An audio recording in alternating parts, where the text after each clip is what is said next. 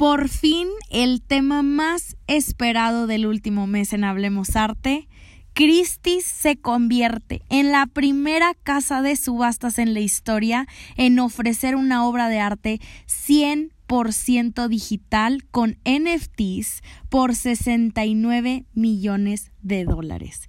El día de hoy vamos a hablar de los bitcoins, del criptoarte, qué es, qué significa, es un tema complicado, pero aquí te lo voy a tratar de resumir y de hacer de la manera más fácil, entretenida y digerible.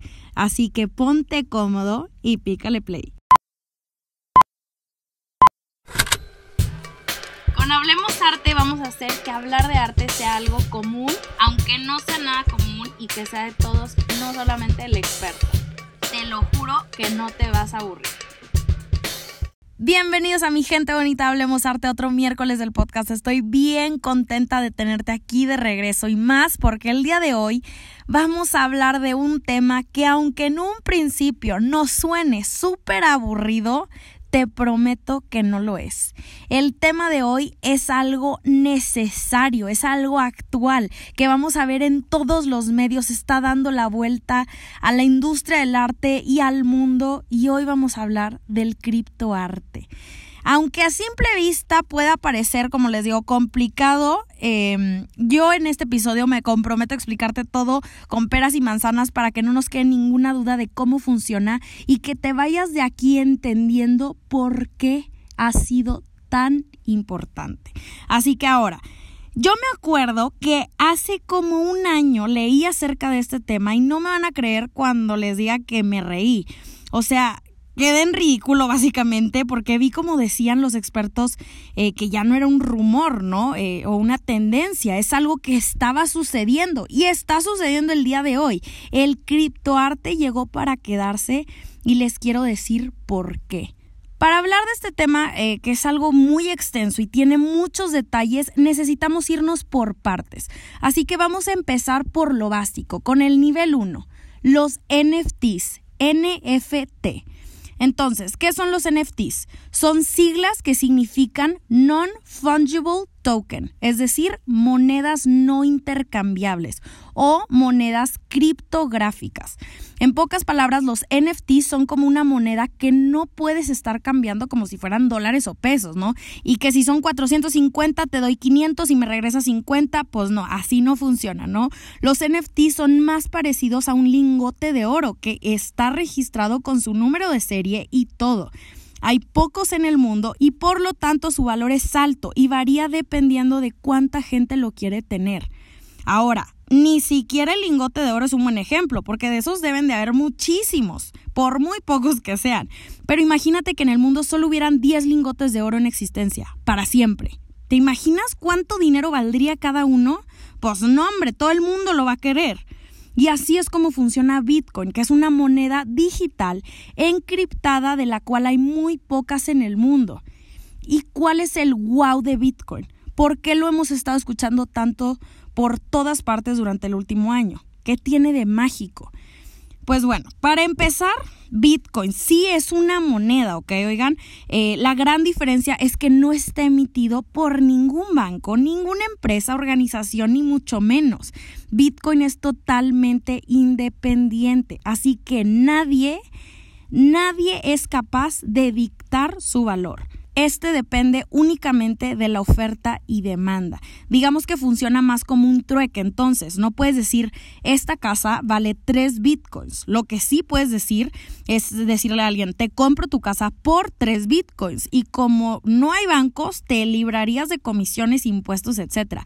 Y nada más para que se den una idea, oigan, justo ahorita estaba revisando con un amigo cuánto es que vale un bitcoin y ahorita, en el momento que lo estoy grabando, que es lunes 5 de abril, a las 11 de la mañana, un Bitcoin vale aproximadamente 60 mil dólares. ¡Qué locura! En fin, eh, creo que lo más raro y lo que más se nos complica al hablar de este tema es que un Bitcoin no es nada físico. Un lingote de oro tiene un valor según su peso, sus quilates, su tamaño, su origen, pero el Bitcoin no es nada físico, así que digamos que es como una idea de dinero un certificado de que ese dinero existe, que estás comprando eh, pero que nunca vas a sentir en tus manos. Es un archivo nada más, algo que solamente existe en el mundo digital. Y antes de que te exploten las neuronas y me digas, oye, a ver, qué estupidez, porque pues existe el copy-paste en el mundo digital, porque nadie lo ha hecho, porque no copy-pasteas un Bitcoin o lo hackeas, ¿no? Pues bueno, Bitcoin o cualquier tipo de NFTs, como los que estamos hablando, está respaldado por un blockchain.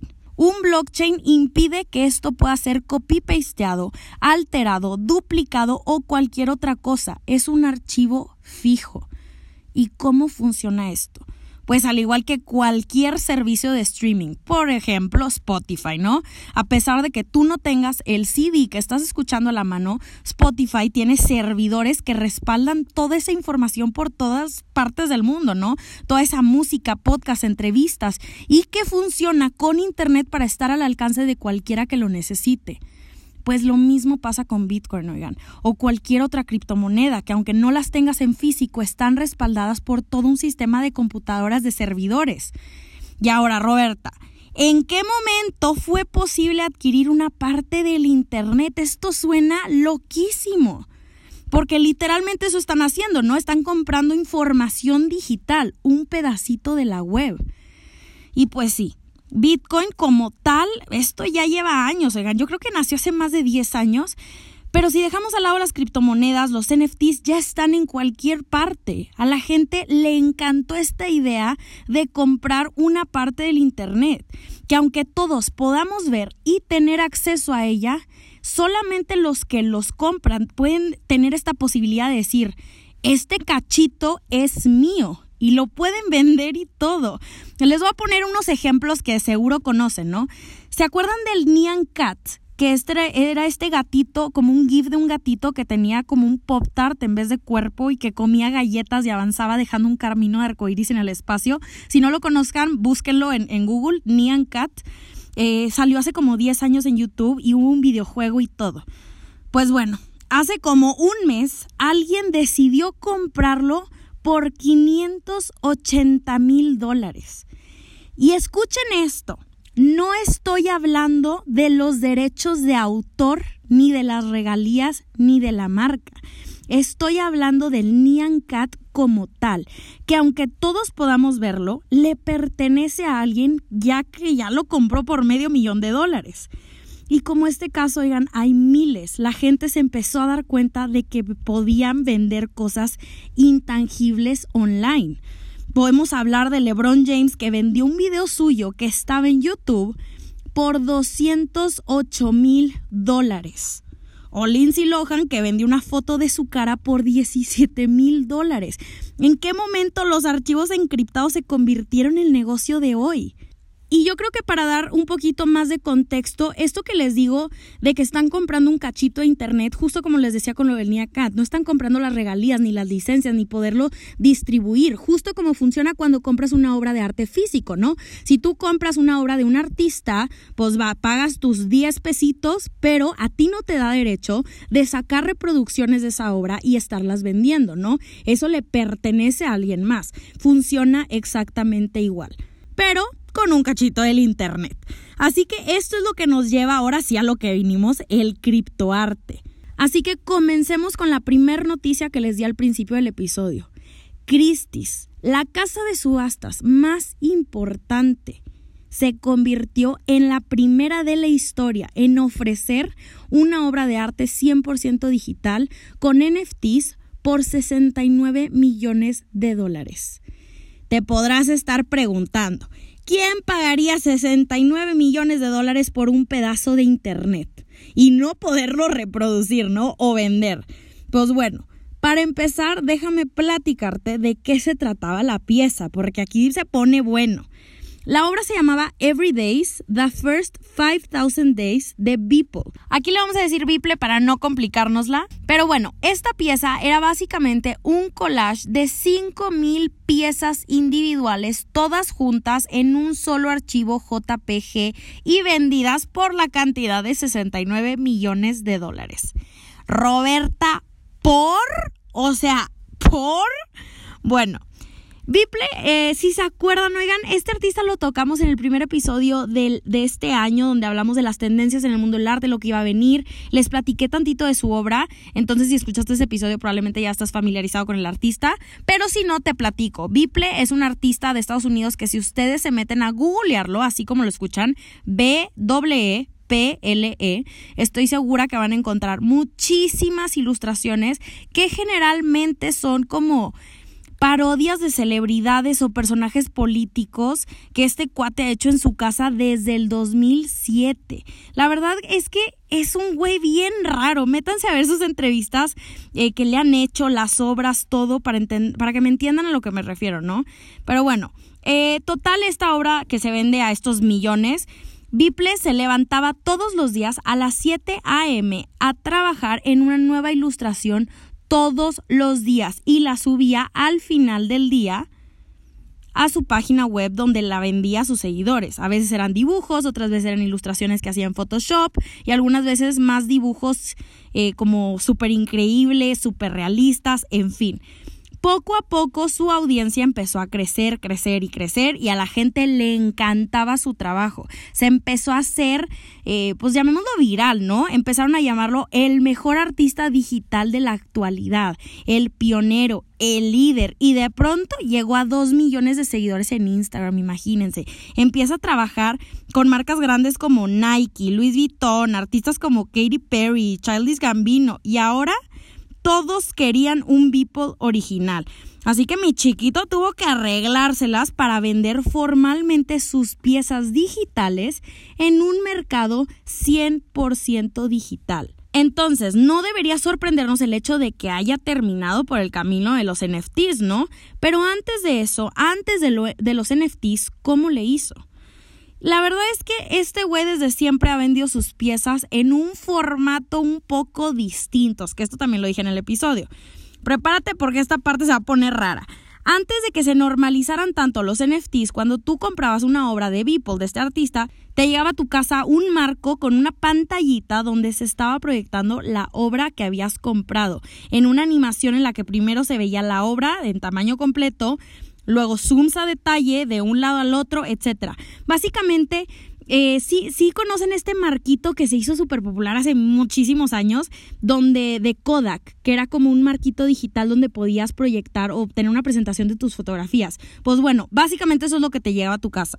El marco tenía hasta mero abajo el título y el número de obra con un código QR y todo, y te llegaba en una cajita que incluía una moneda, un USB con el archivo original, una ficha con tu nombre que declaraba que era tuya la pieza que tú la habías comprado, y no me lo vas a creer, en un frasquito un pelo del artista para demostrar la autenticidad de la pieza, así como lo escuchaste. Y más allá de que esto se escuche rarísimo, la verdad es que este artista estaba buscando la manera de entregarte una obra única y que pudiera comprobarse que era única, ¿no? Entonces daba todo lo que estaba en sus manos para comprobarlo. Estamos hablando de una pieza digital, no es como comprar una obra física en una galería.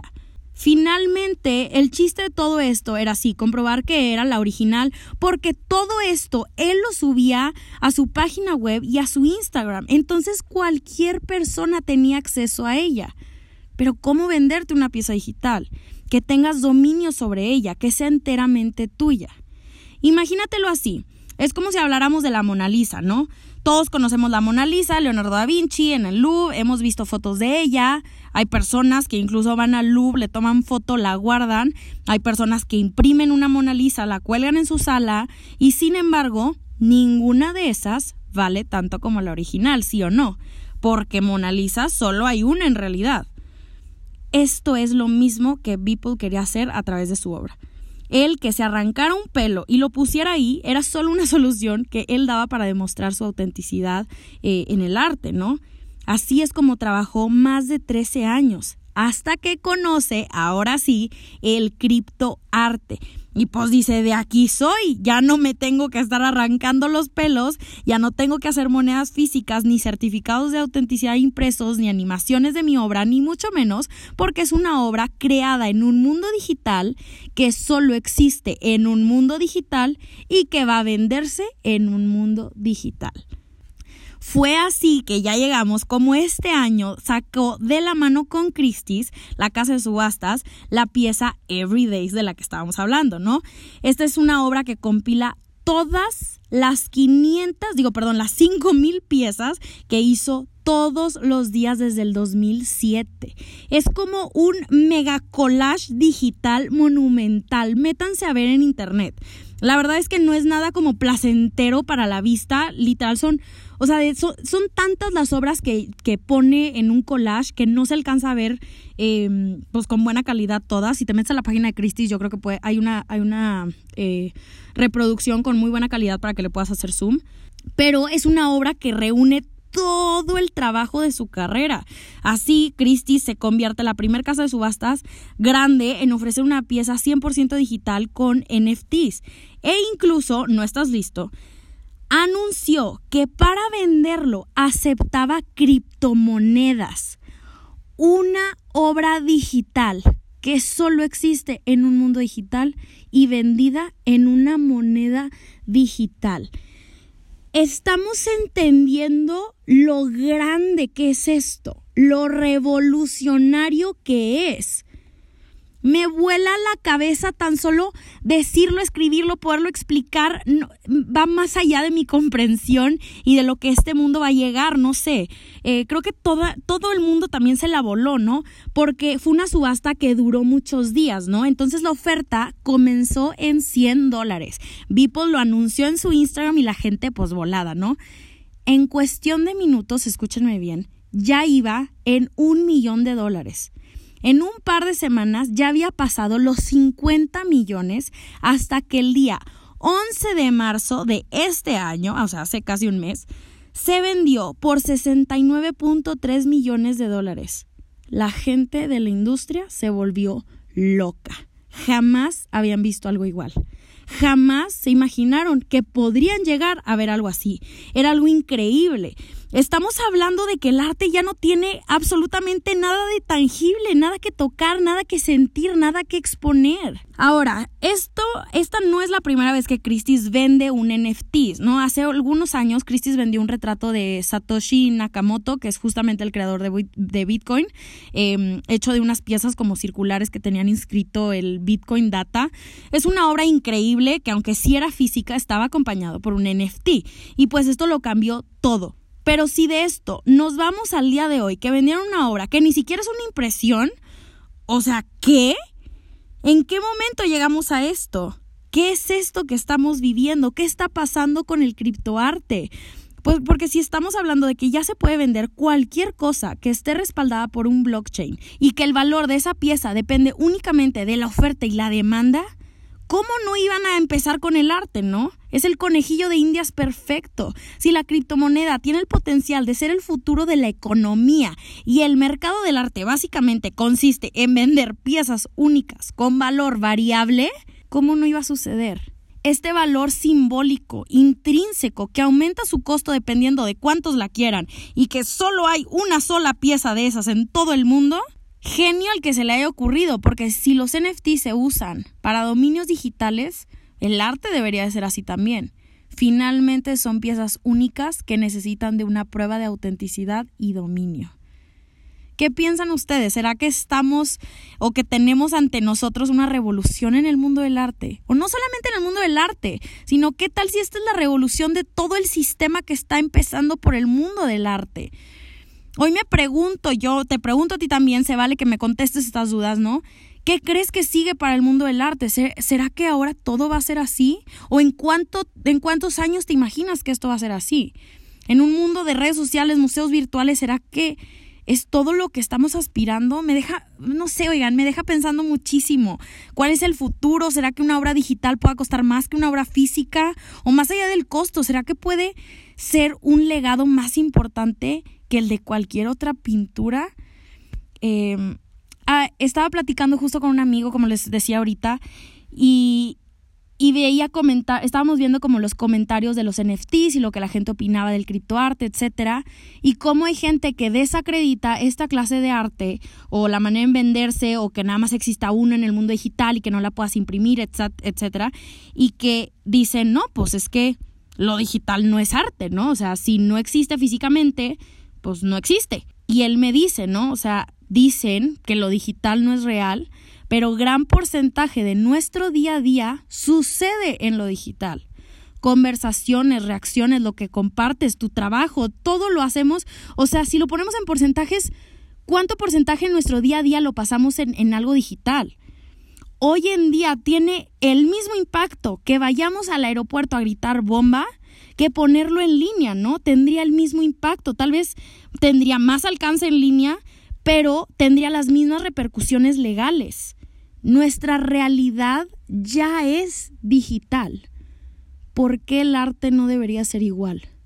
¿Por qué tenemos al arte eh, puesto como en, en, un pedestal, ¿no? En algo que no se puede tocar. Es que no, el arte tiene que ser físico y el arte tiene que estar hecho con precisión y pincel y esculpir y con. O sea, ¿por qué? Y estas son preguntas que quiero que te hagas, que quiero que me respondas. Mándame tu, tu, conclusión, tu reflexión, todo por DM o en los comentarios de mi último post, por donde tú quieras. ¿Qué es lo que estamos viendo y qué sigue para nosotros? Así que esto es todo por hoy, mi gente bonita, hablemos arte. Les prometo que traté de ser lo más clara, lo más específica eh, que me pueda dar yo a entender para poder, pues no sé, comprender muchísimo más estos temas. Así que espero que este episodio te haya sido de mucha utilidad mi team secreto que se queda hasta el final de cada episodio que tanto quiero y adoro. Muchísimas, muchísimas gracias por haberme acompañado a lo largo de todo este capítulo.